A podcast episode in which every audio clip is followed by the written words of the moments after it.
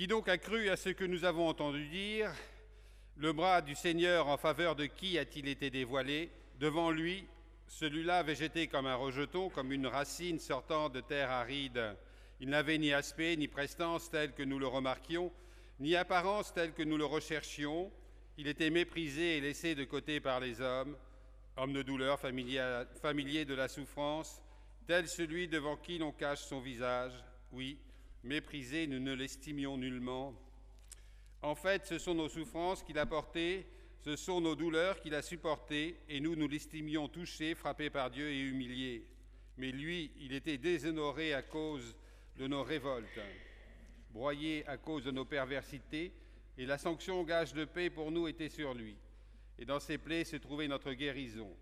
Nous tous, comme du petit bétail, nous étions errants, nous nous tournions chacun vers son, vers son chemin, et le Seigneur a fait retomber sur lui la perversité de nous tous. Brutalisé, il s'humilie, il n'ouvre pas la bouche, comme un agneau traîné à l'abattoir, comme une brebis devant ceux qui l'attendent, elle est muette, et elle n'ouvre pas la bouche. Sous la contrainte, sous le jugement, il a été enlevé, et les gens de sa génération, qui se préoccupent d'eux? Oui, il a été retranché de la terre des vivants, à cause de la révolte de son peuple, le coup est sur lui.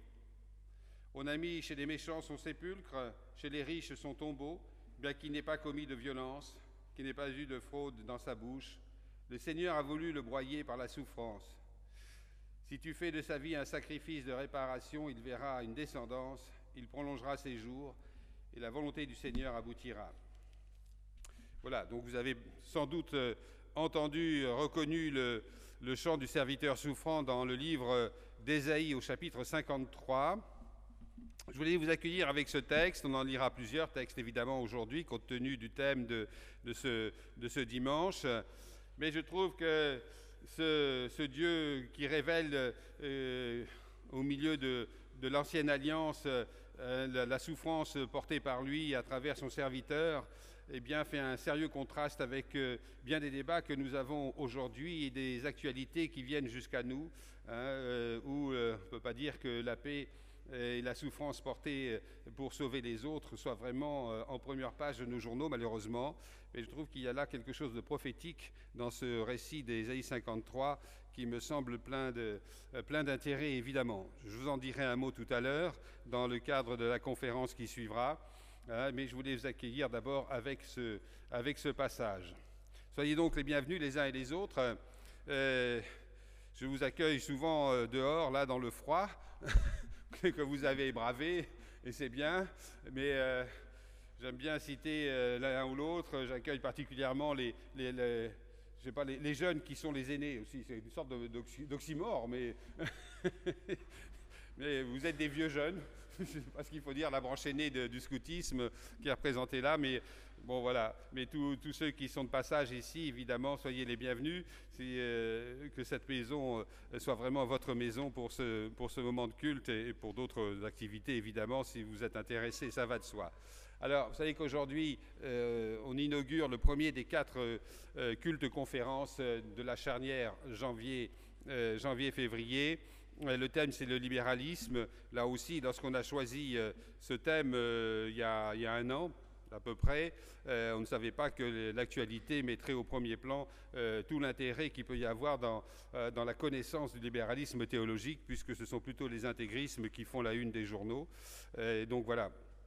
Je pense que ce, dont nous allons parler au cours de ces quatre dimanches est, vraiment de l'ordre de l'actualité et, aussi, une, une, je dirais, une ouverture, une ouverture à l'espérance en espérant que bien des hommes, quelles que soient leurs appartenances, suivront cet état d'esprit. Alors soyez les bienvenus, j'espère que vous avez les deux cantiques, comme, euh, comme d'habitude. Les chants commandés sont dans le, les livrets marrons. Et puis, euh, euh, compte tenu des, des, circonstances de ce culte, euh, nous n'avons qu'un chant spontané, ce sera le dernier. Donc, euh, vous pouvez aller tout, de suite, si vous le voulez, page, page 7. mais enfin bon, on aura d'ici là et on aura, on aura bien dit des choses et, avancé dans la réflexion. Alors je vous invite à avoir euh, un moment de prière.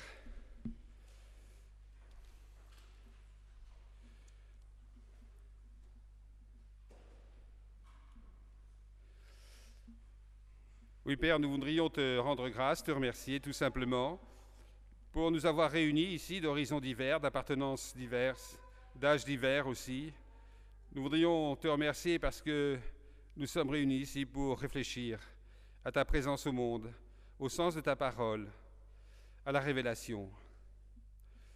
Oui, c'est une grande chance de pouvoir se retrouver ainsi pour euh, réfléchir sur euh, les témoignages de ta parole.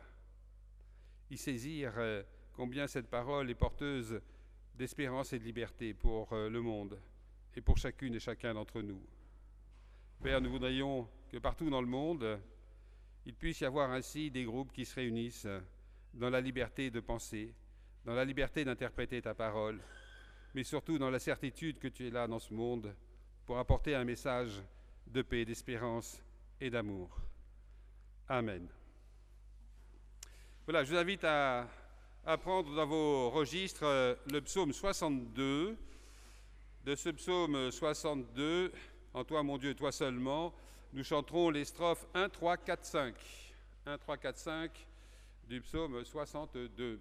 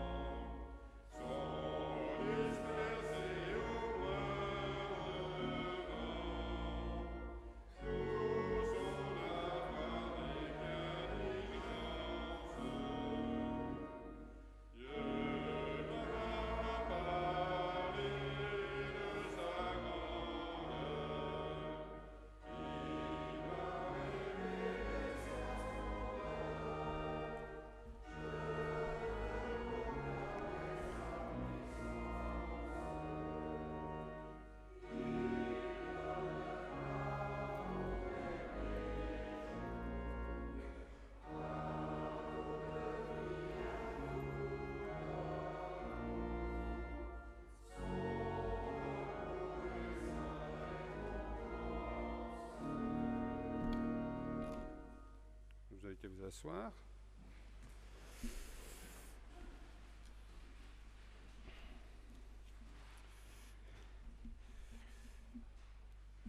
Ta grandeur s'exprime pour notre Dieu dans le témoignage de l'Écriture. Alors au moment de partager différents textes de ce témoignage, nous t'en prions que ton esprit vienne nous éclairer et nous guider afin que nous puissions saisir combien ces textes sont porteurs d'enseignement. Amen. Et donc le premier texte que vous invite à lire, là, dans cette série de textes, vous le connaissez, j'espère, aussi bien qu'Ésaïe 53, c'est la nouvelle alliance de Jérémie au chapitre 31, les versets 31 et suivants. Des jours viennent, oracle du Seigneur, où je conclurai avec la communauté d'Israël et la communauté de Juda une nouvelle alliance. Elle sera différente de l'alliance que j'ai conclue avec leur père quand je les ai pris par la main pour les faire sortir du pays d'Égypte. Eux, ils ont rompu mon alliance, mais moi, je reste le maître chez eux, oracle du Seigneur. Voici donc l'alliance que je conclurai avec la communauté d'Israël après ces jours-là, oracle du Seigneur. Je déposerai mes directives au fond d'eux-mêmes, les inscrivant dans leur être. Je deviendrai Dieu pour eux, et eux, ils deviendront un peuple pour moi. Ils ne, s'instruiront plus entre, compagnons, entre frères, en répétant Apprenez à connaître le Seigneur, car ils me connaîtront tous, petits et grands, oracle du Seigneur.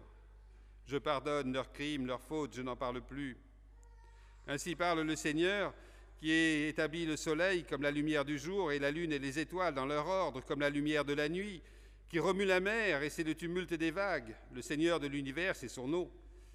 Si je perdais le contrôle de cet ordre, oracle du Seigneur, alors la descendance d'Israël, elle aussi, cesserait pour toujours d'exister comme nation devant moi. Ainsi parle le Seigneur, si l'on parvenait à mesurer les cieux en haut et à explorer les fondements de la terre en bas, alors moi aussi je pourrais rejeter la descendance d'Israël pour tout ce qu'ils ont fait, oracle du Seigneur. Les jours viennent, oracle du Seigneur, où la ville sera reconstruite pour le Seigneur, depuis la tour de Hananéel jusqu'à la porte de l'angle. En face, on tiendra encore le cordeau pour mesurer la colline de Garève, et puis on prendra la direction de Goa toutes les vallées des cadavres et des cendres, et aussi tout le terrain le long de la vallée du Cédron jusqu'à l'angle des portes des chevaux à l'est. Tout cela sera domaine sacré pour le Seigneur. Il ne sera ni, déraciné, ni démoli à jamais. Voilà donc cette, euh, cette nouvelle alliance euh, avec le culte qui est renouvelé. Et deux autres textes, un dans l'épître aux Hébreux au chapitre 9, les versets 11 à 14. Le Christ est survenu grand prêtre des biens à venir. C'est par une tente plus grande et plus parfaite, euh, qui n'est pas œuvre de ses mains, c'est-à-dire qui n'appartient pas à cette création-ci, et non par le sang des boucs et des veaux, mais par son propre sang qu'il est entré une fois pour toutes dans le sanctuaire et qu'il a obtenu une libération définitive. Car si, le, sang des boucs et des taureaux, et si la cendre de génisse répandue sur les êtres souillés les sanctifie en purifiant leur corps, combien plus le sang du Christ, qui par l'Esprit éternel s'est offert lui-même à Dieu comme une victime sans tache, purifiera-t-il notre conscience des œuvres mortes pour servir le Dieu vivant. Et enfin, un troisième texte dans l'Épître aux Romains, et qu'on se promène pas mal dans la Bible, hein. euh, au chapitre 3, les versets 21 et suivants. Mais maintenant, indépendamment de la loi, la justice de Dieu a été manifestée. La loi et les prophètes lui rendent témoignage. C'est la justice de Dieu par la foi en Christ Jésus pour tous ceux qui croient, car il n'y a pas de différence. Tous sont péchés, sont privés de la gloire de Dieu, mais sont gratuitement justifiés par sa grâce en vertu de la délivrance accomplie en Jésus-Christ. C'est lui que Dieu a destiné à servir d'expiation par le sang, par le moyen de la foi, pour montrer ce qu'était la justice du fait qu'il avait laissé impunis les péchés d'autrefois, au temps de sa patience. Il montre donc sa justice dans le temps présent afin d'être juste et de justifier celui qui vit de la foi en Jésus. Y a-t-il donc lieu d'être fier?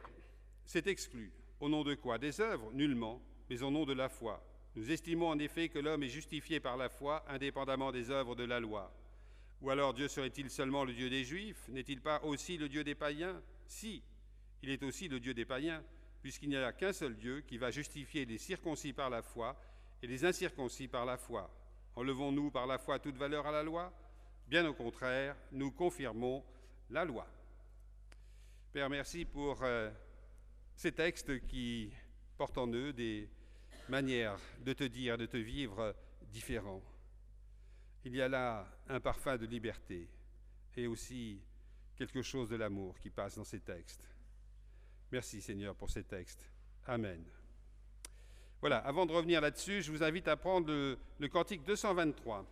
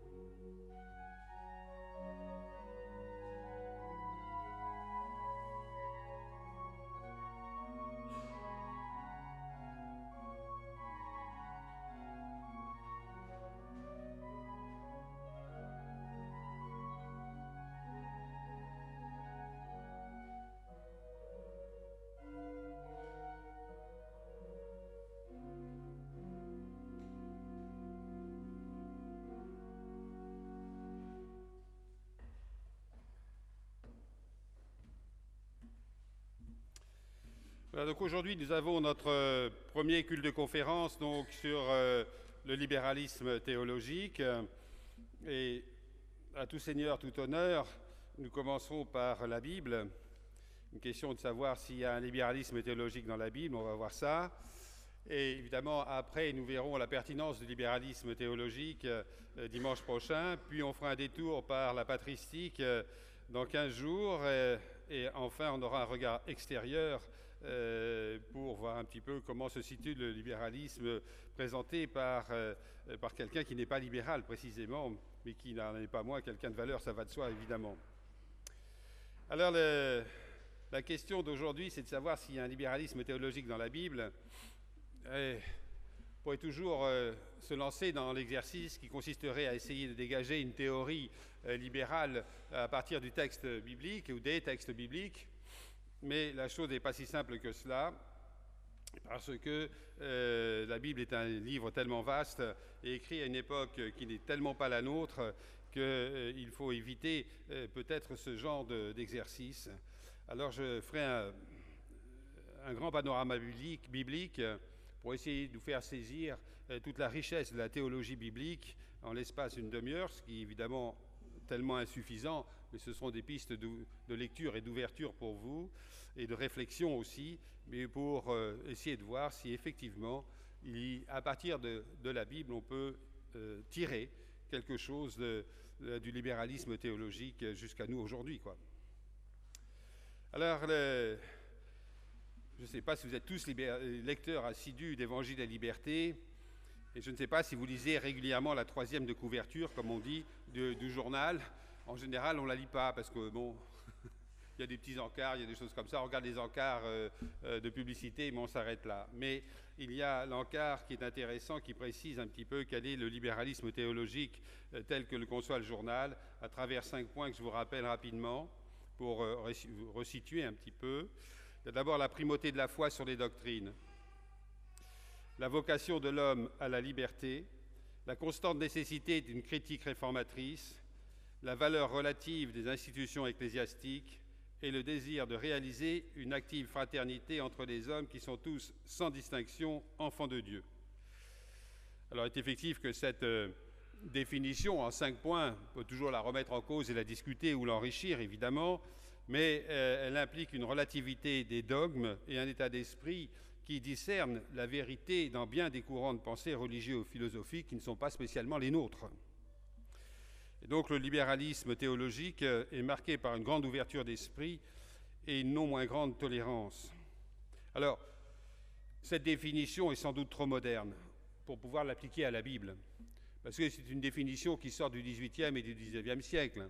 Pas, pas faire d'illusions, mais pas avant l'état d'esprit euh, euh, libéral n'apparaît pas avant euh, le XVIIIe siècle. On peut toujours trouver des ouvertures, des précurseurs, comme Sébastien Castellion, par exemple, au XVIe siècle, mais ce sont vraiment des précurseurs, plutôt des exceptions.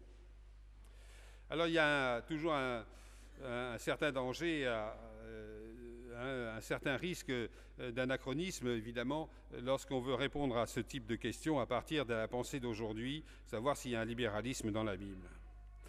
Alors essayons d'avoir les regards des gens de l'époque pour répondre à la question autant que faire se peut. Mais c'est vrai que l'enjeu est important parce que face aux lectures fondamentalistes et littéralistes et face aux questions que pose le monde de l'athéisme, la réponse du monde libéral est une réponse extrêmement importante. Alors, la Bible nous apparaît souvent comme d'un bloc étant le récit de l'expérience religieuse des Hébreux puis des Juifs. Bon, elle est sur la table là, vous l'avez là ouverte, c'est une belle Bible. Hein, bon, mais euh, elle apparaît comme cela et on pourrait penser que c'est un livre, mais vous le savez comme moi depuis fort longtemps, la Bible, c'est une collection de livres, c'est une bibliothèque, comme son nom l'indique, Biblos, mais euh, elle n'est pas homogène du tout, absolument pas. Elle est constituée de livres qui sont très différents les uns des autres et sa rédaction a pris du temps, c'est-à-dire plusieurs siècles. Donc ce qui a été écrit à une époque, ben, quatre siècles plus tard, évidemment, il y a des inflexions théologiques automatiquement, parce que la culture ambiante a changé quand même, et que les hommes eux-mêmes ont évolué dans leur pensée, hein, et que les problèmes qui se posent à une époque ne sont pas ceux d'une autre époque. Mais on sait aujourd'hui que la Bible a été écrite à peu près aux alentours de l'exil, de l'exil à Babylone, un petit peu avant et un, petit peu, et, un peu après. Mais c'est vrai que les textes qui ont été écrits au temps de Josias ou, euh, ou alors au temps d'Esdras, avant et après l'exil à Babylone, ont souvent des origines bien plus lointaines. Ils ont été portés par la tradition orale. Donc tout ça complique nos affaires. Et le projet biblique, en gros, si on peut dire, c'est, d'arriver à faire euh, euh, sortir de, l'expérience des Hébreux et des Juifs le monothéisme finalement. Alors le chemin est long, évidemment, et il est parfois sinueux et hésitant. Alors je verrai avec vous, si vous le voulez bien, trois parties. La première, euh, je vais essayer de vous montrer que la Bible n'est pas très homogène. Vous l'avez peut-être senti à partir des textes que nous avons lus. Euh, dans une deuxième partie, on verra que les écrits sont des écrits de circonstances. Et puis on, on se penchera sur le Nouveau Testament, bien sûr, évidemment. Alors la Bible, elle n'est pas homogène. J'ai mis euh, quelques textes de référence que je ne vais pas lire évidemment, mais le Lévitique, la Genèse, les Proverbes, les Psaumes, Ésaïe, le Cantique des Cantiques et Job, les dix paroles de l'Exode. Vous voyez que si euh, tous ces textes éveillent en vous quelques souvenirs, vous verrez que vous voyez tout de suite que cette liste de textes euh, montre qu'il y a une très très grande variété de styles et d'approches théologiques. Alors je voudrais voir avec vous six points. D'abord, aussi bizarre que ça puisse sembler, et il y a dans la Bible des mythes, il y a de la mythologie. Les douze premiers chapitres de la Genèse, c'est euh, vraiment un grand récit, un grand récit euh, qui porte en, lui euh, des questions essentielles hein, pour la compréhension du monde, à savoir l'origine du monde, pourquoi le monde existe, hein, pourquoi l'être humain est là, avec son mystère, ce mystère de son intelligence, sa sensibilité, pourquoi il y a le problème du mal aussi Effectivement, hein, quand même un problème assez lourd qu'on a du mal à résoudre, ça va de soi. Alors ces questions, qui étaient des questions vraies il y a 2500 euh, ans ou un peu plus, enfin peu importe, hein, euh, sont, sont aujourd'hui euh, toujours d'actualité, évidemment. On se pose toujours ces questions, elles reviennent. Si vous lisez la philosophie, par exemple, vous verrez que ces questions reviennent régulièrement sur le tapis.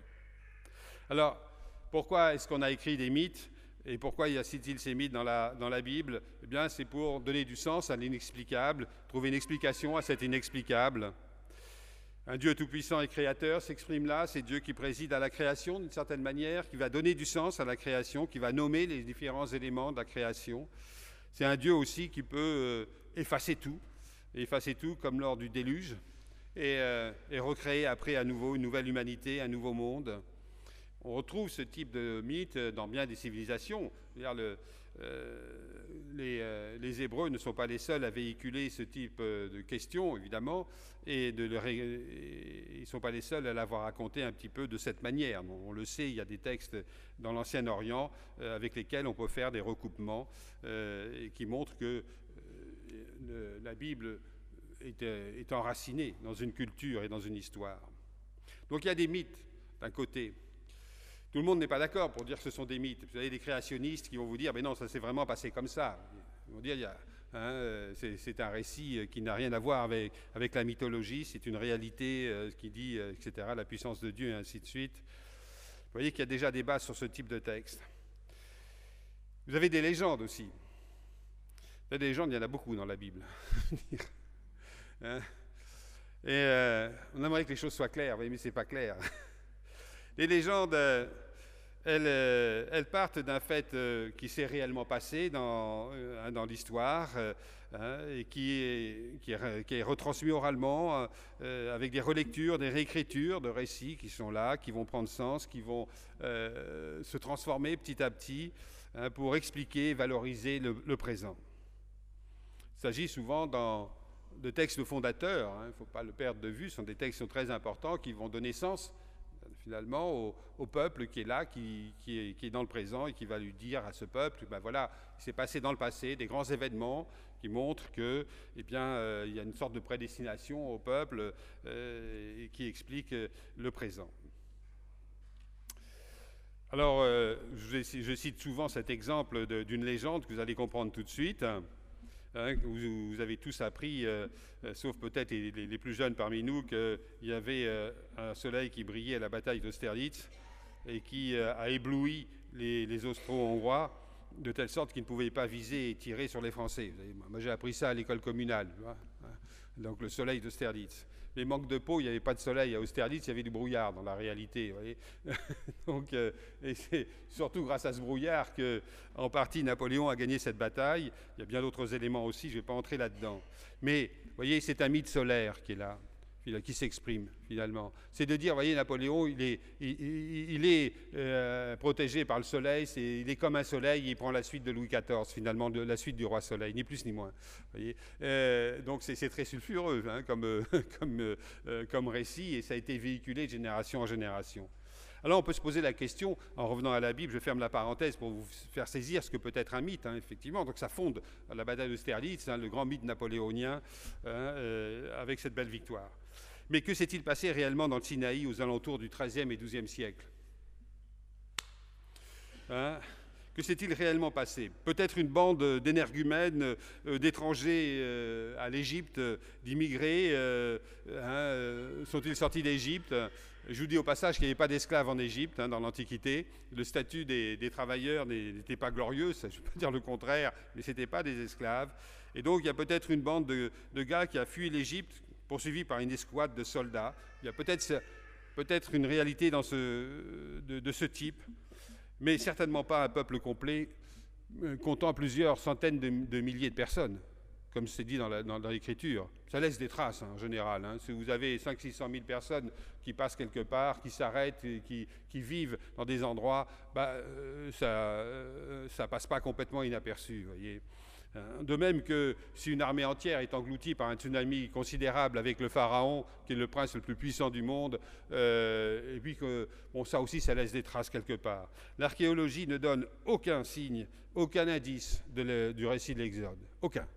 Il n'y a rien dans l'archéologie qui justifie euh, l'existence de l'Exode.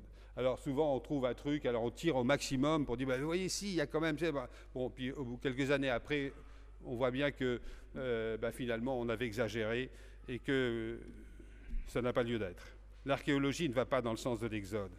Je pense que nous avons là des récits qui sont théologiques. Pas dire qu'il faille les rejeter, ce serait idiot, évidemment, mais ils sont pleins de sens, mais ils ne sont pas historiques. Vous voyez, de, la mythologie, de la légende, et Dieu ici est bien le Dieu d'Israël.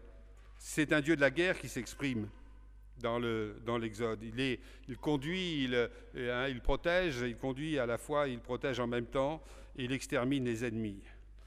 Et euh, ce Dieu de la guerre, on en trouve un peu partout dans toutes les cultures et toutes les civilisations de l'époque. Ce Dieu a quand même euh, quelque chose d'extraordinaire, c'est qu'il parle. Il parle et il écrit. Vous voyez que le seul récit qui est réputé avoir été écrit de la main de Dieu, et dans l'Exode, ce sont les dix paroles. Hein. Donc, pour montrer l'importance de, cette loi qui, nous est donnée, qui n'est pas tout à fait une loi, puisque ce sont des paroles, ce n'est pas tout à fait le même statut. Euh, il serait intéressant, évidemment, de, faire la, différence. Mais euh, ce Dieu donne aussi les directives pour le culte, pour être adoré, pour être obéi et entendu, effectivement. Alors si Dieu, qui est exprimé dans les mythes de la Bible, est bien universel, dans les légendes, le Dieu est apparaît comme ombragé, guerrier et vraiment national. On n'est pas forcé de le suivre. Hein. Voilà. Le troisième point, c'est le témoignage des prophètes. Les prophètes euh, insistent sur le Dieu unique. Et peut-être par eux que va émerger cette volonté d'imposer le monothéisme. D'abord la monolatrie, puis après le monothéisme. La perception des prophètes ben, elle n'est pas unique, elle n'est pas homogène, là aussi. On a une très grande variété qui, euh, qui dit euh, un Dieu euh, très différent finalement d'un prophète à un autre.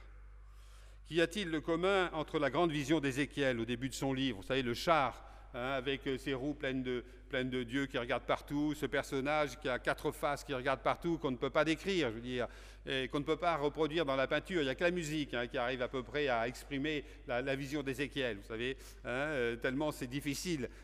Mais qu'est-ce qu'il y a entre... Euh, quel, est, le Dieu qui s'exprime dans la grande vision d'Ézéchiel lorsque Ézéchiel est assis au bord du fleuve Kébar à Babylone, et puis... Et puis Ésaïe 53 que nous avons lu tout à l'heure. Il y a une différence est considérable entre un Dieu qui est extraordinaire, euh, fantastique, euh, qu'on ne peut pas saisir, euh, si ce n'est dans une sorte de, délire mystique que, vit Ézéchiel, et puis, et puis le, serviteur souffrant, qui est là, dans l'abaissement complet et total. Il y a d'autres visions qu'on pourrait, qu'on pourrait reprendre, comme la vision d'Ésaïe ou d'autres évidemment. Mais autant il y a de prophètes, autant il y a de vocations et autant il y a de discours prophétiques. Et si tous, tous les prophètes disent à leur manière un Dieu unique, mais ils disent à leur manière aussi un Dieu impossible à dire et à saisir. C'est vrai que ces prophètes, du coup, si on les lit les uns après les autres, eh bien, font apparaître un Dieu qui est euh, unique, certes, mais qui est un Dieu très personnel, finalement. La théologie du Lévitique, c'est mon quatrième point. Vous voyez qu'on va assez vite, hein, on fait un survol un peu rapide. La théologie du Lévitique était aussi typique. Elle est très intéressante. On l'aime pas. En général, le, monde libéral n'aime pas le Lévitique parce qu'il y a ces lois qui sont là, qui sont un peu comme des oukases, et malheur à ceux qui ne suivent pas la loi ou qui n'y entrent pas, puisque en général, ça finit par une lapidation. Mais le Lévitique euh, est là avec sa peine de mort pour toutes les déviations sexuelles et en fait, il y a derrière ces textes, euh, évidemment, une théologie qui s'exprime et une image de Dieu et de sa relation avec son peuple qui s'exprime. Mais c'est vrai que l'importance de la promesse euh, et de la lignée abrahamique est en arrière-fond de cette euh, pensée du Lévitique. Hein. et là, c'est un Dieu qui est vécu, certes, dans une forme d'intégrisme qui nous est difficile à accepter, mais c'est aussi un Dieu euh, qui se retrouve malheureusement aujourd'hui, vous le savez, puisque euh, à côté de, notre monothéisme, il y a des monothéismes qui sont fondés sur la loi, évidemment, et que la question de la pureté et de l'application de la loi se pose. Alors même s'il y a une justification théologique, il n'empêche que euh, ce Dieu qui apparaît là est un Dieu qui est quand même un Dieu extrêmement violent finalement, et un Dieu qui juge et qui condamne. Alors c'est vrai que si vous lisez le Cantique des Cantiques après le Lévitique, c'est assez intéressant.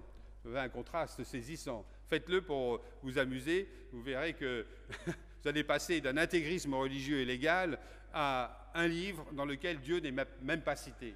Carrément. Allons-y, allons-y gaiement jusqu'au bout.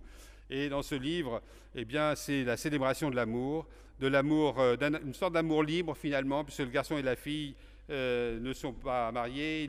elle, est, noire, elle est, pas, elle est goy, elle n'est pas sémite. Et ils se retrouvent à la campagne pour coucher ensemble. Euh, et donc ils sont hors la loi. C'est intéressant de mettre en contraste ces deux, ces deux livres, du Lévitique et du Cantique des Cantiques. Mais ici, c'est l'amour qui est célébré. L'amour, l'amour qui est plus fort que tout, l'amour qui euh, dépasse la mort et qui dépasse la loi. Qui a la bonne théologie dans cette affaire? Est-ce que c'est le Lévitique ou est-ce que c'est le Cantique? Qui est porteur du message? Difficile, parce que si on exclut un, livre biblique, euh, c'est pas simple comme question, parce que si on fait le tri dans les livres bibliques, ça veut dire qu'on ne veut pas se laisser interpeller par une parole qui serait susceptible de nous déranger. Voyez? Donc c'est un exercice délicat, finalement. C'est Dieu qui vient à nous faut pas l'oublier, ce n'est pas nous qui allons à Dieu. Un dernier aspect, d'autres livres que je vous cite comme ça, les Job, le Coëlette, les Proverbes, eux, ils nous apportent une manière de voir qui est toute pénétrée de la philosophie de la sagesse, finalement. Hein, la pensée grecque est dominante lorsqu'on écrit ces livres au 4e, au 4e, 3e siècle. Et finalement, ces livres ne sont pas tellement dogmatiques. Ils nous disent d'une chose, écoutez, vivez avec les problèmes que vous avez, essayez de vivre normalement et le mieux possible, et adorez Dieu. De toute façon, Dieu vous dépasse. Vous ne pouvez pas le comprendre. Peut-être qu'in fine, vous arriverez à répondre à vos questions. Mais ce que dit Job, je ne sais pas oui dire, voilà, mais voilà. Et puis ce que dit le Coëlette, bien vivez, vivez autant que faire se peut, mais n'oubliez pas Dieu. simplement. Il y a là une réflexion sur l'humain qui est beaucoup plus importante que la dogmatique, car aucun de ces livres, évidemment, ne disent euh, comment adorer Dieu, qui est Dieu, comment, euh, comment est Dieu est là dans le monde, et ainsi de suite. Alors vous voyez que là, très rapidement, en, 6-7 minutes, je vous ai fait un panorama de la Bible euh, très très rapide. Évidemment, il faudrait revenir sur tout ce que j'ai dit là. Mais ces écrits sont en fait des écrits de circonstances. On le saisit avec le Lévitique, le livre de Ruth, le Cantique, le deuxième Ésaïe, etc., ou le livre d'Osée. Alors le monothéisme a été imposé. C'est euh, au tournant du 8e siècle que les prophètes vont imposer le monothéisme strict. La chose ne va pas de soi. Contrairement à ce vous pourrait penser, l'idée d'une alliance abrahamique euh, ou des racines égyptiennes au peuple, il n'en reste pas moins vrai que s'il euh, y a ces traditions qui sont très anciennes, qui montent la relation de Dieu unique avec Abraham et Sarah, mais il n'empêche que le peuple est païen et la royauté païenne. Yahvé est en fait un dieu parmi des dieux cananéens et des dieux étrangers. C'est un dieu parmi d'autres. Et imposer Yahvé comme le dieu unique est parfois un combat extrêmement difficile et sans pitié. Si vous relisez le cycle d'Élie et d'Élysée à la charnière du premier et du deuxième livre des rois, vous verrez que c'est un combat véritablement sans pitié et sanglant. Il a fallu euh, imposer à main forte euh, cette notion du Dieu unique, mais aussi il a fallu séparer Dieu de l'encombrante présence d'Astarté. Car euh, la piété, euh, de l'Israël très ancien n'est pas monothéiste, évidemment, et à côté de, de, ce Dieu qui va émerger petit à petit, il y a la fameuse Astarté dont on parle si souvent dans la Bible en la pointant du doigt, en disant, voyez, c'est avec Baal, c'est vraiment l'horreur de la désolation, en quelque sorte.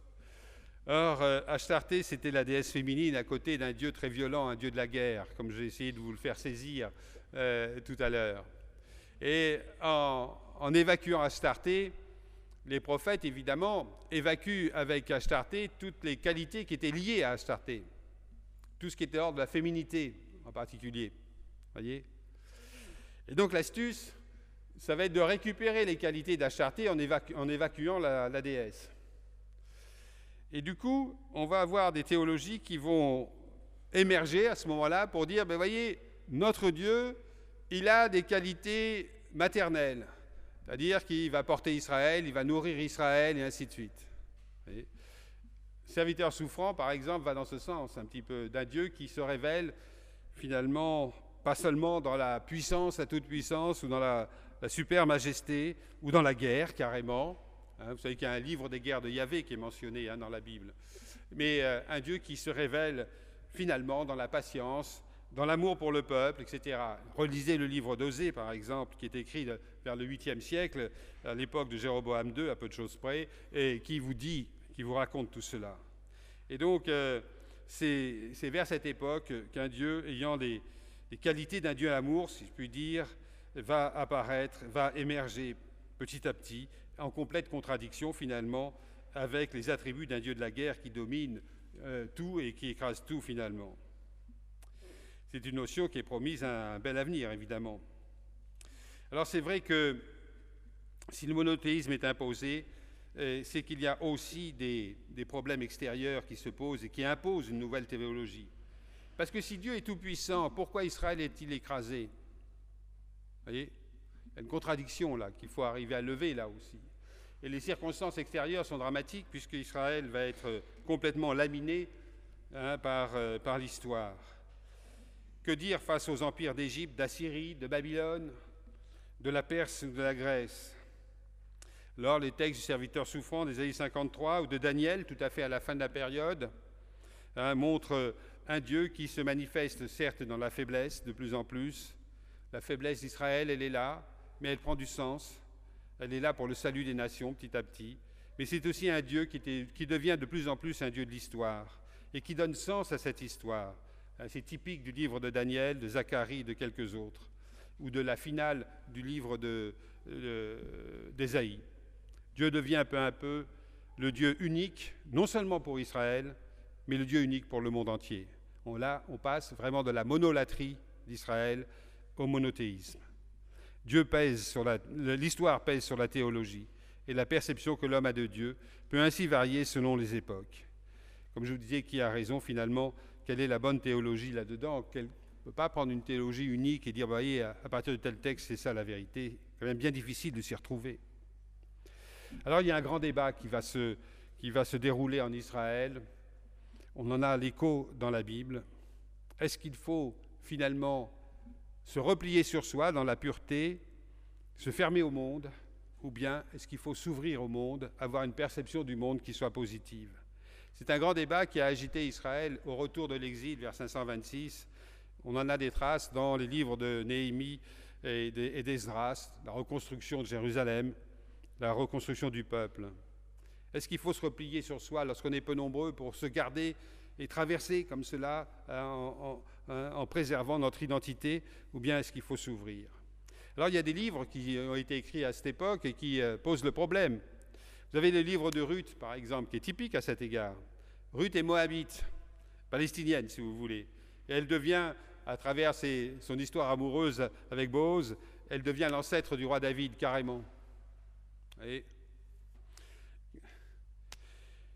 que dire aussi du cantique qui célèbre l'amour du garçon avec la fille qui est noire et qui n'est pas juif, puisque les Sémites sont blancs. Alors dans ces deux récits, il apparaît euh, que l'amour qui unit le, couple est plus important que la loi. Ça, c'est intéressant, évidemment. Mais cette théologie euh, qui s'exprime dans ces livres nous dit ben, finalement, l'étranger n'est pas si étranger que ça, et l'étranger n'est pas infréquentable.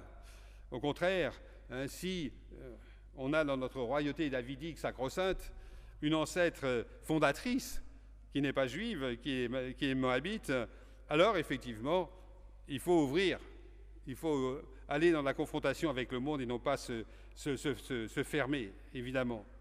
Est-ce qu'on a une théologie universaliste avec un sens de l'histoire ou est-ce qu'on a une théologie nationale et légaliste? La question là n'est pas tranchée, évidemment, mais elle est le résultat d'un grand débat dû à la pression de l'histoire dans l'Israël. Alors si la Bible, la première alliance, ne représente, que des ne représente pas de, telles, de thèses libérales, évidemment. Il n'en est pas moins le reflet de débats, d'évolution, qui font que le livre est très vivant et qu'il dégage peu à peu la notion de, de, Dieu telle que le Nouveau Testament finalement la reprendra et va la présenter. Comme si on dégageait petit à petit un joyau de sa gangue. Ça a pris du temps. Alors, selon nos angles de lecture, nos présupposés théologiques, on peut effectivement trouver des réponses variées, bibliques, très différentes, très différentes les unes des autres. Alors je crois que, comme Calvin, il faut être reconnaissant aux Hébreux pour ce travail qu'ils ont fait au fil des siècles. Mais dans la première alliance, l'ancienne alliance reste monothéiste, stricte, et elle est très autocentrée sur Jérusalem, malgré toutes les ouvertures dont on a parlé et qu'on a décelées. Alors vous me direz le Nouveau Testament là-dedans. Nouveau Testament, euh, d'abord les évangiles. Le message évangélique ne renie pas le passé, évidemment, il s'inscrit dans la continuité et il ne relie pas la, loi. Même Jésus la radicalise. Alors on pense aussitôt au Lévitique, hein, euh, à l'Exode, au Deutéronome.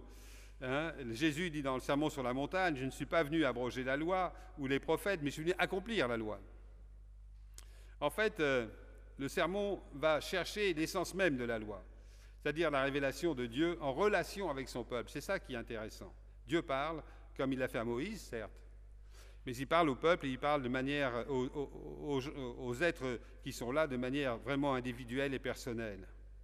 Alors, dans le prolongement du message des prophètes, centré sur la révélation de l'amour de Dieu pour son peuple, le Sermon sur la montagne développe cette notion et pose un regard qui va être nouveau, un nouveau regard théologique neuf qui met en avant cet amour et l'universalisme.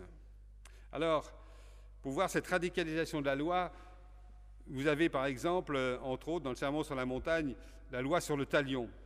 Jésus rappelle cette loi. Hein, euh, et il pousse le raisonnement plus loin.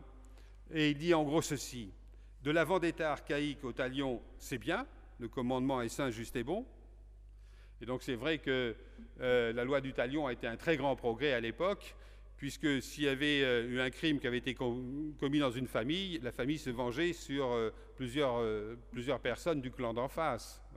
Donc la loi du talion, c'est quand même un progrès, même si ça nous semble évidemment extrêmement archaïque, ça va de soi.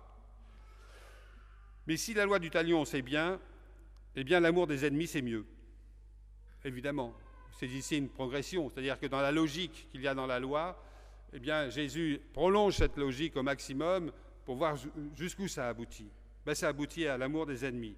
Difficile d'aimer ses ennemis. On a eu un petit débat au Conseil presbytéral mercredi et on s'en est pas tout à fait sorti. Je veux dire, bah, c'est comment La question aujourd'hui, est-ce que vous aimez les terroristes là qui ont assassiné les, les, gars de Charlie Hebdo? Est-ce que vous êtes prêts à leur sauter au cou alors, hein? Euh, Comme ça, c'est pas simple. Hein c'est pas simple. C'est plus facile à dire qu'à faire ce genre de choses. Voilà. Et comme on disait au Conseil, plus on est loin de l'événement, plus on en parle à notre aise, mais quand on est vraiment au pied du mur, la porte est assez étroite. Jésus met en garde contre l'adultère aussi et contre la convoitise. Convoitise dont, il s'agit là, c'est de regarder par exemple l'esthétique, hein, mais euh, qu'on peut approuver dans l'harmonie des formes, mais c'est le regard qui s'approprie la personne. Donc euh, Jésus dit un homme qui a euh, convoité une femme est pécheur, parce qu'il veut saisir cette femme, en fait, dans son regard. Et donc Jésus va assez loin. L'adultère, ce n'est pas seulement le fait euh, de pratiquer l'adultère physiquement, mais c'est vraiment ce qui, est dans notre, tête qui est important. C'est l'essence même du problème qui est là. Et pourtant, lorsqu'il se trouve avec une femme qui est pécheresse, comme on dit, qui est, qui est adultère, eh bien, il ne la condamne pas. Parce qu'en fait, il voit d'abord en elle une femme dans sa dignité de femme. Et il lui dit, mais écoute, non, moi je ne te condamne pas veut dire reste ce que tu es, c'est-à-dire reste une femme dans la dignité de la femme. Point. Voilà. Mais ne sois pas pécheresse. Il y a une sorte de libération qui est, là, qui est tout à fait intéressante. Libère-toi de, des fantasmes, des choses comme cela. Ce qui est intéressant dans tout cela, c'est qu'il y a un regard de dignité qui est porté sur l'autre. L'autre, quel qu'il soit, même si c'est un, ennemi euh, que nous avons, c'est quand même un être humain. La dignité la relation, le regard sont essentiels. Faites aux autres ce que vous voulez qu'on vous fasse. La règle d'or ici est positive, elle est dynamique, elle n'est pas négative. Hein. la règle d'or, normalement, c'est ne faites pas aux autres. Mais Jésus dit faites aux autres, au contraire. Donc il y a vraiment cette dynamique qui est là et qui est essentielle. Une manière d'être nouvelle, unique, dans la relation que les hommes tissent entre eux. Pas toujours facile, parce que la porte, comme je disais, est étroite souvent pour vivre cela mais c'est cela qui, comme le dit la conclusion du sermon sur la montagne, est bâtir sur le roc. Jésus porte cette prédication en lui, dans ses paraboles, dans ses rencontres, les riches, les pauvres, les exclus, les puissants, les hommes, les femmes, les malades, les bonnes santé, tous rencontrent Jésus. Le débat tourne autour du salut, évidemment, de la dignité de l'homme, effectivement, mais je ne sais pas si vous avez remarqué, dans les évangiles, vous n'avez pas de discours dogmatique. Parfois, il y a une menace de l'enfer, car il y en a, mais surtout ces menaces sont souvent liées à l'urgence de la conversion, à la pression qu'il y a dans la, hein, perception d'un royaume qui va arriver instantanément ou, dans, un, dans, un, avenir très très proche.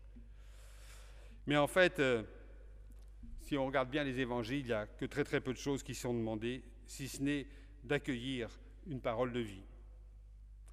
Alors ce qui est intéressant, c'est que cette parole de vie, elle s'adresse au monde entier. Comme j'ai dit, euh, elle s'adresse à tout le monde.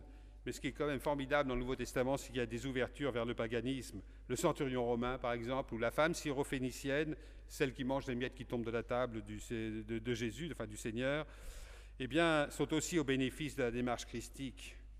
Il y a des rencontres qui sont rares, certes, mais qui sont d'un symbolisme assez puissant. Là aussi, il n'y a pas de discours dogmatique. Le seul dogme, la seule vérité, étant dans la rencontre avec un Christ à l'écoute de l'humain avant de dire quelque chose. Car quand Jésus rencontre quelqu'un, finalement, très souvent, il y a cette parole qui est là. Qu'est-ce que tu veux que je fasse pour toi? Quand même assez génial. Assez génial parce que Jésus connaît la réponse, évidemment, hein, mais il laisse l'homme dans sa liberté. Il laisse l'homme dire ce dont il a besoin. Et il laisse l'homme de dire ce qu'il est lui-même, qu'il puisse se dire et qu'il puisse poser un mot sur la souffrance qu'il a, sur le mal qu'il accable. C'est vraiment une démarche de vérité. Et c'est une démarche qui fait vivre et qui guérit. Et celui qui, qui fait la vérité, qui fait cette vérité, est fils de Dieu. Et ceux qui font vivre autrui de cette manière, qu'ils soient chrétiens, juifs, païens ou autres, sont aussi fils de Dieu. C'est là que se manifeste la, filiation. Alors Jean va plus loin encore. Hein, il tisse une dogmatique dans son évangile et dans ses lettres. Jésus est chemin, vérité et vie. Les paroles du Dieu vivant, il est lumière, ça vous le savez, mais au final, Dieu est amour. C'est ce qu'il écrit dans sa première lettre, euh, c'est ce qui est écrit dans la première lettre de Jean. Alors cet amour dont il s'agit, c'est toujours l'agapé. Un amour qui caractérise Dieu, un amour total, indépassable, et surtout d'une gratuité absolue, sans espoir ou demande de réponse ou de reconnaissance. Vivre cette dimension de l'amour n'implique pas d'orthodoxie. Parce que si on, applique une, si, on, si on commence à avoir une dogmatique, une orthodoxie, on va enfermer l'amour, cet amour de Dieu, et on va le comprimer, on va le mutiler. L'amour est toujours lié à la liberté et à la plénitude. Donc il ne peut pas y avoir, peut pas y avoir une orthodoxie qui se dégage à partir de ce discours. Ceci nous introduit à la compréhension de la kénose, c'est-à-dire de l'abaissement de Dieu en Jésus-Christ. L'abaissement de Dieu dans l'humain, jusque dans la souffrance et la mort. Dans l'épître aux Philippiens, Paul l'exprime de manière tout à fait claire. Lui qui est de condition divine n'a pas considéré comme une proie à saisir d'être l'égal de Dieu, mais il s'est dépouillé pendant la condition de serviteur, devenant semblable aux hommes, et par son aspect il était devenu comme un homme. Il s'est abaissé, devenant obéissant jusqu'à la mort et la mort sur la croix. Cet abaissement explique l'attitude de Jésus, qui est toute faite de service auprès des hommes. C'est le sens même de ministère. Ministre, c'est-à-dire serviteur, pas le perdre de vue. Hein. Il y en a qui le perdent un peu de vue. On dit toujours, les ministres de la République sont les serviteurs de la République, les ministres des cultes sont les serviteurs du culte, c'est ce qu'est un pasteur. Voilà. Et donc, euh, on, on a ce ministère de Jésus dans les synoptiques. On est vraiment dans le courant prophétique tel qu'il apparaît dans Ésaïe 53 avec euh, l'agapé. La kénose et l'agapé font une théologie qui est unique et nouvelle.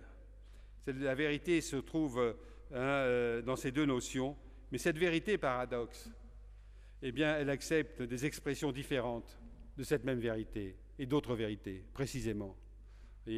La vérité fondée sur la sur kénose et sur l'agapé, eh bien, ouvre à toutes les vérités qui peuvent être là et qui font vivre les hommes. Cette liberté, vous savez qu'elle est, elle est inscrite en lettres d'or dans l'épître aux Galates, hein, qui, dit ben, Vous êtes déliés de la loi. Hein. Donc, euh, c'est toute la problématique qui s'exprime chez Paul. Alors, Paul lui-même, Paul, Jacques et l'Apocalypse, Paul lui-même n'a pas une théologie fixe. Intéressant de le voir, ça. Si vous lisez l'Épître aux Thessaloniciens, qui est le texte le, plus ancien du Nouveau Testament, vous verrez que, eh on attend le retour de Jésus pour, euh, l'année ou l'année qui suit, enfin bref, je ne sais pas, mais vraiment comme étant très très proche. Et toute l'épître est marquée par cette attente. En particulier, euh, la relativité des biens, évidemment. Vous avez tous des comptes en banque, enfin j'espère, j'espère pour vous qu'ils sont assez bien remplis tant qu'à faire. Mais euh, pourquoi est-ce que vous avez un compte en banque? C'est parce que vous avez à prévoir le lendemain, automatiquement. Mais si je vous dis que demain c'est terminé, euh, hein, il y a le royaume qui arrive, Jésus va arriver, euh, tout ça n'a pas d'importance, eh bien vous aurez un type d'attitude qui sera complètement différent. En revanche, dans la dernière lettre de Paul, dans l'Épître aux Romains, ben, la théologie relative à la fin des temps a complètement disparu. Vous voyez Paul est passé d'une théologie à une autre hein, dans, son ministère hein, en quelques années. Paul, vous le savez, centre tout son message sur la mort et la résurrection et sur le salut par la foi, bien sûr, qu'il y a dans l'Épître aux Romains. dans, les, dans, le, dans les Corinthiens, il y a aussi cette parole qui est intéressante. Je vous ai transmis en premier lieu ce que j'avais reçu moi-même. Christ est mort pour nos péchés selon les Écritures. Il a été enseveli, il est ressuscité le troisième jour, selon les Écritures, il est apparu à Céphas et aux douze. Ensuite, il est apparu à plus de 500 frères à la fois, etc. Mais c'est bien la foi au Christ qui sauve, qui est là, hein, euh, qui, fait, qui sauve véritablement, et ce n'est pas la loi. C'est donc tout le développement de l'Épître aux Romains qui va suivre. Alors, l'affirmation quand même, il est mort pour nos péchés, elle est là, euh, hein, qui est liée euh, au Fils de Dieu, hein, qui est mort pour nos péchés, elle est là dans l'Épître aux Hébreux. Je vous ai lu le petit passage de l'épître tout à l'heure. Cette épître a été attribuée à Paul par erreur. Vous savez qu'elle n'est pas de lui, on ne sait pas de qui elle est, peu importe. Mais cette épître est importante parce qu'elle est un des fondements de la théologie sacrificielle qui a été initiée par Paul. Jésus apparaît comme le grand prêtre et le sacrifice vivant, et, par cette attitude, eh bien, il est le sauveur du monde. Cette théologie du Fils du Dieu sacrifié et ressuscité qui finira par s'imposer. C'est en gros la théologie euh, qui est admise dans tous les courants du christianisme euh, aujourd'hui. Ça, a ça a mis quelque temps pour, pour s'imposer, mais c'est ainsi, je veux dire. Et donc cette théologie est le signe de l'amour de Dieu hein, développé dans les milieux johanniques, évidemment. Cet amour de Dieu il est important. Euh, Dieu a tellement aimé le monde, j'ai prêché dimanche dernier, c'est tellement aimé le monde hein, qu'il a donné son Fils, etc. La première lettre de Jean, dont on a dit un mot, Dieu est amour, tout cela fait écho et se retrouve évidemment dans ce passage assez extraordinaire de la première lettre de Paul aux Corinthiens au chapitre 13, qui est l'hymne à l'amour, qui n'est pas de Paul, mais qui a été rédigé par une main inconnue. Mais ils sont là tous, Ésaïe, Osée, le Cantique, comme on l'a vu, comme on l'a vu, qui préfigure cette théologie fondée sur l'amour. Il y a comme cela ce courant qui traverse finalement toute l'écriture. Alors il y a deux ouvertures encore. L'Apocalypse. L'Apocalypse signe une théologie de l'histoire et une attente eschatologique. Elle est marquée par un jugement dernier et en même temps par euh, une forte espérance. Et que c'est la théologie de l'Apocalypse, cette espérance, la préparation qu'il faut avoir à la fin des temps et ainsi de suite, on la retrouve dans beaucoup de courants évangéliques, par exemple. D'autre part, vous avez la lettre de Jacques. La lettre de Jacques qui pose le problème des œuvres. Si le salut par la foi n'est pas nié dans la lettre de Jacques, eh bien cette lettre met au premier plan les œuvres. C'est un débat qui, vous savez, continue encore aujourd'hui. Le salut est-il gratuit, inconditionnel, ou est-il lié à la foi? Débat entre les catholiques du Concile de Trente et, les réformateurs. Alors en conclusion, je ne pense pas qu'il y ait un libéralisme biblique. Parce que chaque auteur exprime ses idées comme des vérités inspirées par Dieu et indiscutables. La Bible apparaît et est réputée inspirée. En revanche, en revanche l'évolution de la révélation dans le temps, les écrits inspirés, euh, cette variété hein, qui est là, qui offre une multiplicité de théologies autour du Dieu unique, je veux dire, euh, sont quand même intéressantes. Et c'est vrai que quand à la fin de la Bible, tout à fait à la fin, Jean écrit que Dieu est amour, il fait suite à bien des récits. Il y a des courants qui sont là qui me semblent ouvrir des, des perspectives qui sont des perspectives nouvelles et qu'il faudrait évidemment prolonger dans la réflexion. Pas de théologie fixe finalement, mais quelque chose qui apparaît à la fois dans la première alliance et dans la deuxième alliance, c'est que tous les récits bibliques sont quand même fondés sur une inspiration, sur une relation personnelle ou collective, sur des types de comportements, sur des paroles, et non pas sur des dogmatiques. C'est ça qui est intéressant, finalement. C'est ça qui est intéressant. Hein, et c'est ça qui, peut-être euh, peut nous dire que dans la Bible, parce qu'il y a cette variété due à l'histoire, due au projet des prophètes, hein, parce que il y a ces courants qui sont là parce qu'il y a euh, euh, cette inspiration qui est personnelle. Eh bien, effectivement, on peut plonger nos racines du libéralisme dans l'écriture. Et c'est ça qui est intéressant. Il n'y a pas finalement de dogmatique dans la Bible. Il y a d'autres livres religieux que j'ai lus et où il y a des répétitions sans cesse qui reviennent et qui reviennent, comme si on nous disait, voilà, il n'y a qu'une vérité qui est là, et cette vérité, elle est répétée sans cesse et sans cesse au fil des pages. J'ai lu ça euh, euh, dans le foisonnement de la Bhagavad Gita, j'ai lu ça dans le Coran et dans d'autres livres que j'ai pu lire, où on n'a pas, cette impression qu'il y a dans la Bible de, voir parfois des contradictions même dans les récits.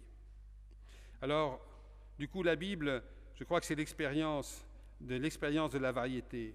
Hein. C'est un champ fantastique pour la réflexion. Et c'est là que peut naître effectivement la pensée libérale moderne, qui rejoint la liberté de Jésus prêchant le royaume, la fraternité et l'amour. Mais quand je dis ça, c'est peut-être un présupposé théologique que j'ai qui consiste à aller chercher dans la Bible ce qui me parle plutôt que de me laisser interroger par la Bible, évidemment. Et c'est bien là toute la difficulté. Mais ça montre aussi cette, ce foisonnement biblique que la Bible reste d'abord et avant tout un livre de liberté. Fred?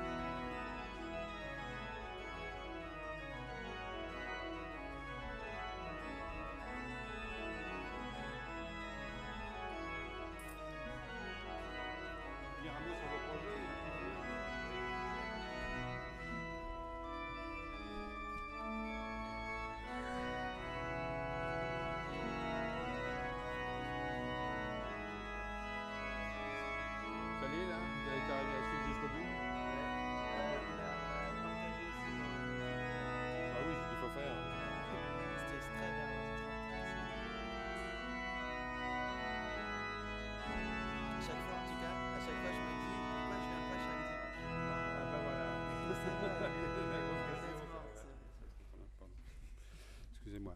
Euh, je vous fais part des annonces. Euh, pour la semaine prochaine, euh, il y a mardi prochain à 20h30 le 20 l'église du Bon Pasteur qui doit être 177 rue de Charonne. il y a la soirée œcuménique de la semaine de l'unité des chrétiens. Vous n'êtes pas très branché sur l'œcuménisme au foyer de l'âme, je ne sais pas pourquoi, mais euh, bah oui, c'est une réalité, puisqu'en général, je suis le seul protestant avec une ou deux personnes de la communauté pour, euh, euh, dans, ces réunions. Mais je pense quand même, il faut, même si ces réunions sont un peu sont très formelles, donc ça, se passe à l'Église catholique, donc c'est euh, celui qui nous reçoit qui, euh, qui fait 80% de la, réunion. Mais je crois que c'est quand même intéressant de montrer qu'au-delà de nos différences, même quelquefois de nos oppositions, il y a quand même une unité qui nous unit et dont il faut témoigner quand même. Je crois que c'est important. Voilà, hein, de dire que bah, finalement les religions, euh, elles fonctionnent ensemble dans la fraternité et aussi dans les spécificités, dans les différences sans qu'il y, ait de problème. En plus, si vous allez à l'église de mon pasteur, c'est une église tout à fait moderne, elle est, euh, elle est très jolie. Voilà, hein, euh, c'est une très belle église moderne. Euh, hein, vous êtes habitué à un beau, lieu de culte, certes, mais si vous voulez voir un, très beau lieu de culte qui date d'il y a, je ne sais pas, peut-être une vingtaine d'années ou 25 ans, eh ben, allez à l'église du Bon Pasteur mardi prochain à 20h30. Bon. bon, bon, bon, bon, bon.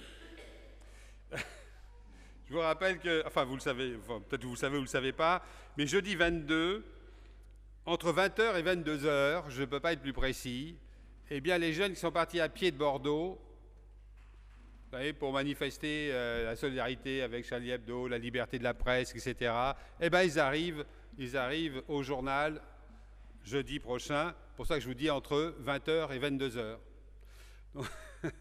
Et alors, si vous voulez les accueillir dans le froid, eh bien, vous pourrez venir les accueillir euh, à ce moment-là. Je crois que c'est quand même sympa, hein. il ne faut, pas le, perdre de vue, ça. Voilà.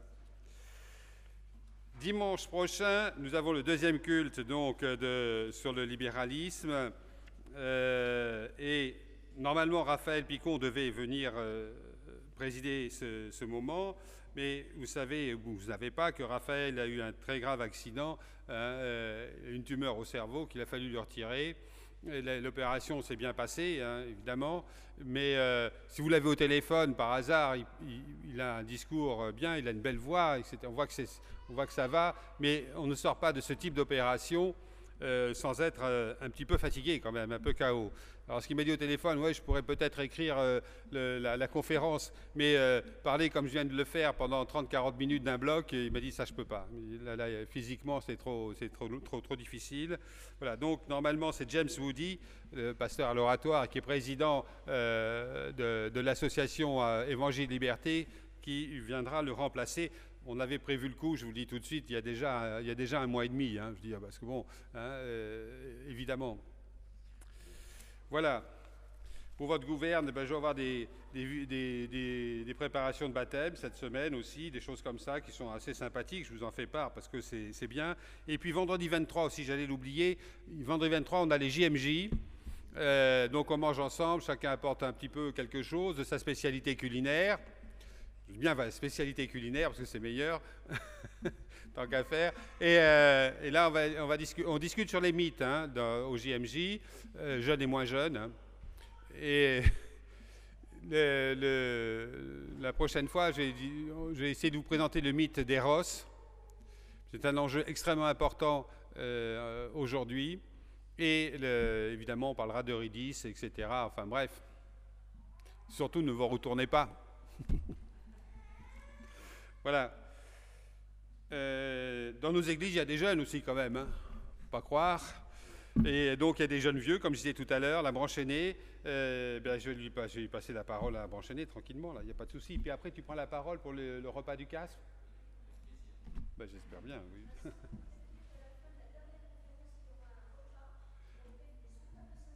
Alors, oui. Euh, le 8 février, donc Frédéric Rognon, hein, qui est professeur à la fac de Strasbourg, qui est un grand, grand spécialiste de Jacques Ellul, euh, donc viendra nous présenter la dernière euh, conférence, donc ce regard extérieur sur le libéralisme.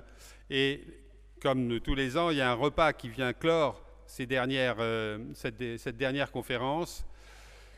Je crois que pratiquement tous les acteurs de la préparation du repas sont présents ici, dans, cette salle.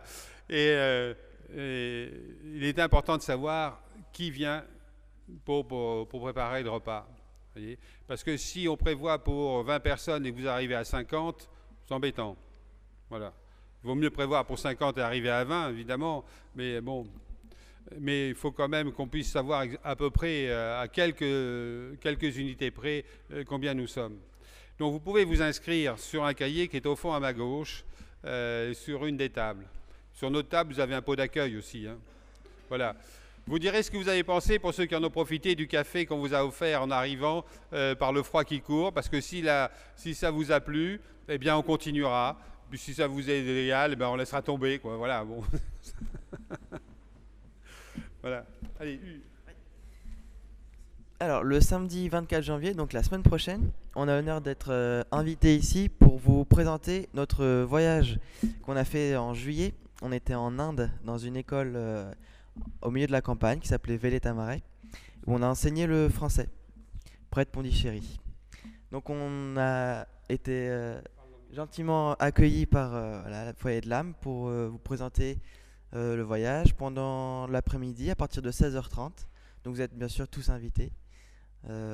Quelques précisions sur le voyage peut-être pour vous des photos, des albums photos. Il y aura bien sûr euh, à manger, des samosas, quelques spécialités indiennes euh, qui seront disposées aux quatre coins de la salle.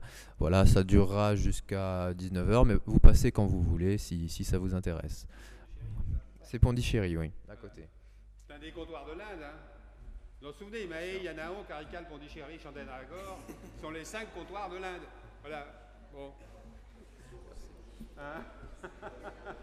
Voilà, d'autres choses Non, c'est bon Donc vous avez bien retenu samedi prochain. Donc si vous voulez manger des samoussas, des trucs, des trucs indiens, etc., euh, c'est à la fin de la semaine. À toi. Alors, bonjour à tous, c'est Émeric Chambris. Je m'occupe des repas du CASP du dimanche. Euh, donc c'est juste pour vous informer que dans un petit mois a lieu donc le prochain déjeuner. Donc ce sera le dimanche 22 février pour mémoire, alors le déjeuner du CASP, hein, c'est on reçoit ici une petite cinquantaine, hein, soit des sans-abri, soit des personnes un peu isolées.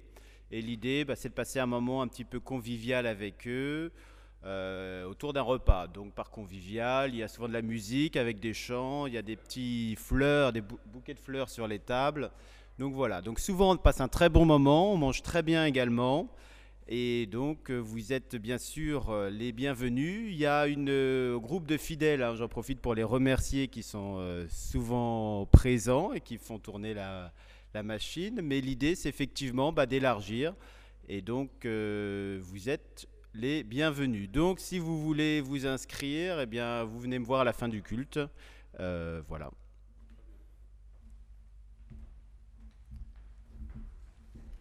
Émeric qui fait partie des rendez-vous pour la préparation de baptême. Hein.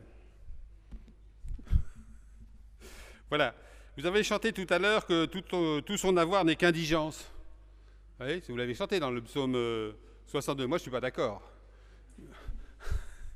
Je trouve qu'un peu d'avoir dans l'Église, euh, ça permet de faire fonctionner l'Église. Donc, euh, je m'inscris en faux contre ce détail théologique du psaume 62 et je vous invite à faire en sorte que l'Église ait un petit avoir quand même pour pouvoir fonctionner. Donc c'est le moment de l'offrande. C'est toujours un moment joyeux l'offrande, c'est jamais un moment triste. Hein. Je veux dire, il ne faut pas l'oublier. Hein. C'est un moment de partage, c'est un moment d'espérance aussi. C'est un grand truc d'espérance hein, l'offrande. Si nous participons à une offrande, c'est parce que nous avons confiance au message évangélique et à l'Église qui le porte et qui le transmet. Voilà. Donc euh, tout notre avoir ne sera pas qu'indigence, mais sera mis au service de la parole. Et donc, je vous invite à, à participer à l'offrande en chantant le cantique que vous connaissez presque par cœur, qui est le 254.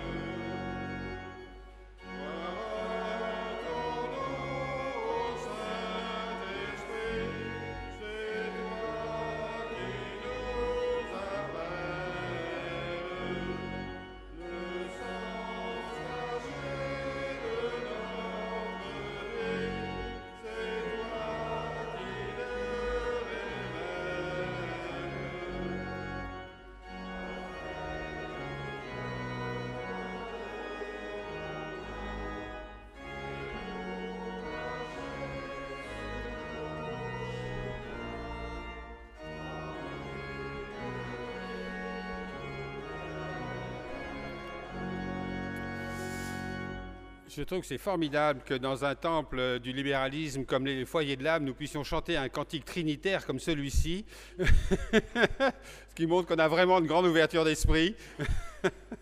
Mais enfin voilà. Euh, hier euh, matin, avec le groupe Évangile Liberté, on a quand même bien discuté sur la nature du Christ, euh, sur la Trinité et toutes ces questions. mais on est resté toujours très ouvert, évidemment, ça va de soi, comme il se doit à des libéraux. Bon, ceci étant dit, je ferme la parenthèse. Et euh, voilà. Écoutez, euh, je vous ai baladé dans la Bible, euh, peut-être un peu rapidement. Vous êtes peut-être assommé par tous les textes auxquels j'ai fait référence, j'en sais rien. mais si vous voulez y voir un peu plus clair, écoutez, baladez-vous dans la Bible. Allez, jonglez d'un texte à un autre. vous serez surpris, vous allez être choqué par moments. Hein, si on vous dit qu'il faut lapider un tel parce qu'il n'entre pas dans les vues de la loi ou des choses comme ça, bon, ça, ça nous remue un peu, c'est vrai. mais laissez-vous interpeller par la Bible. Voyez cette, cette, variété, cette liberté qu'il y a d'expression dans la Bible finalement. Peut-être notre mission aux uns et aux autres euh, que de dire aujourd'hui, mais voyez, nos textes sont des textes qui sont ouverts, qui sont variés, qui ne sont pas marqués par une dogmatique unique, mais qui sont toujours le résultat et le fruit d'une rencontre personnelle, d'une inspiration personnelle. Voilà.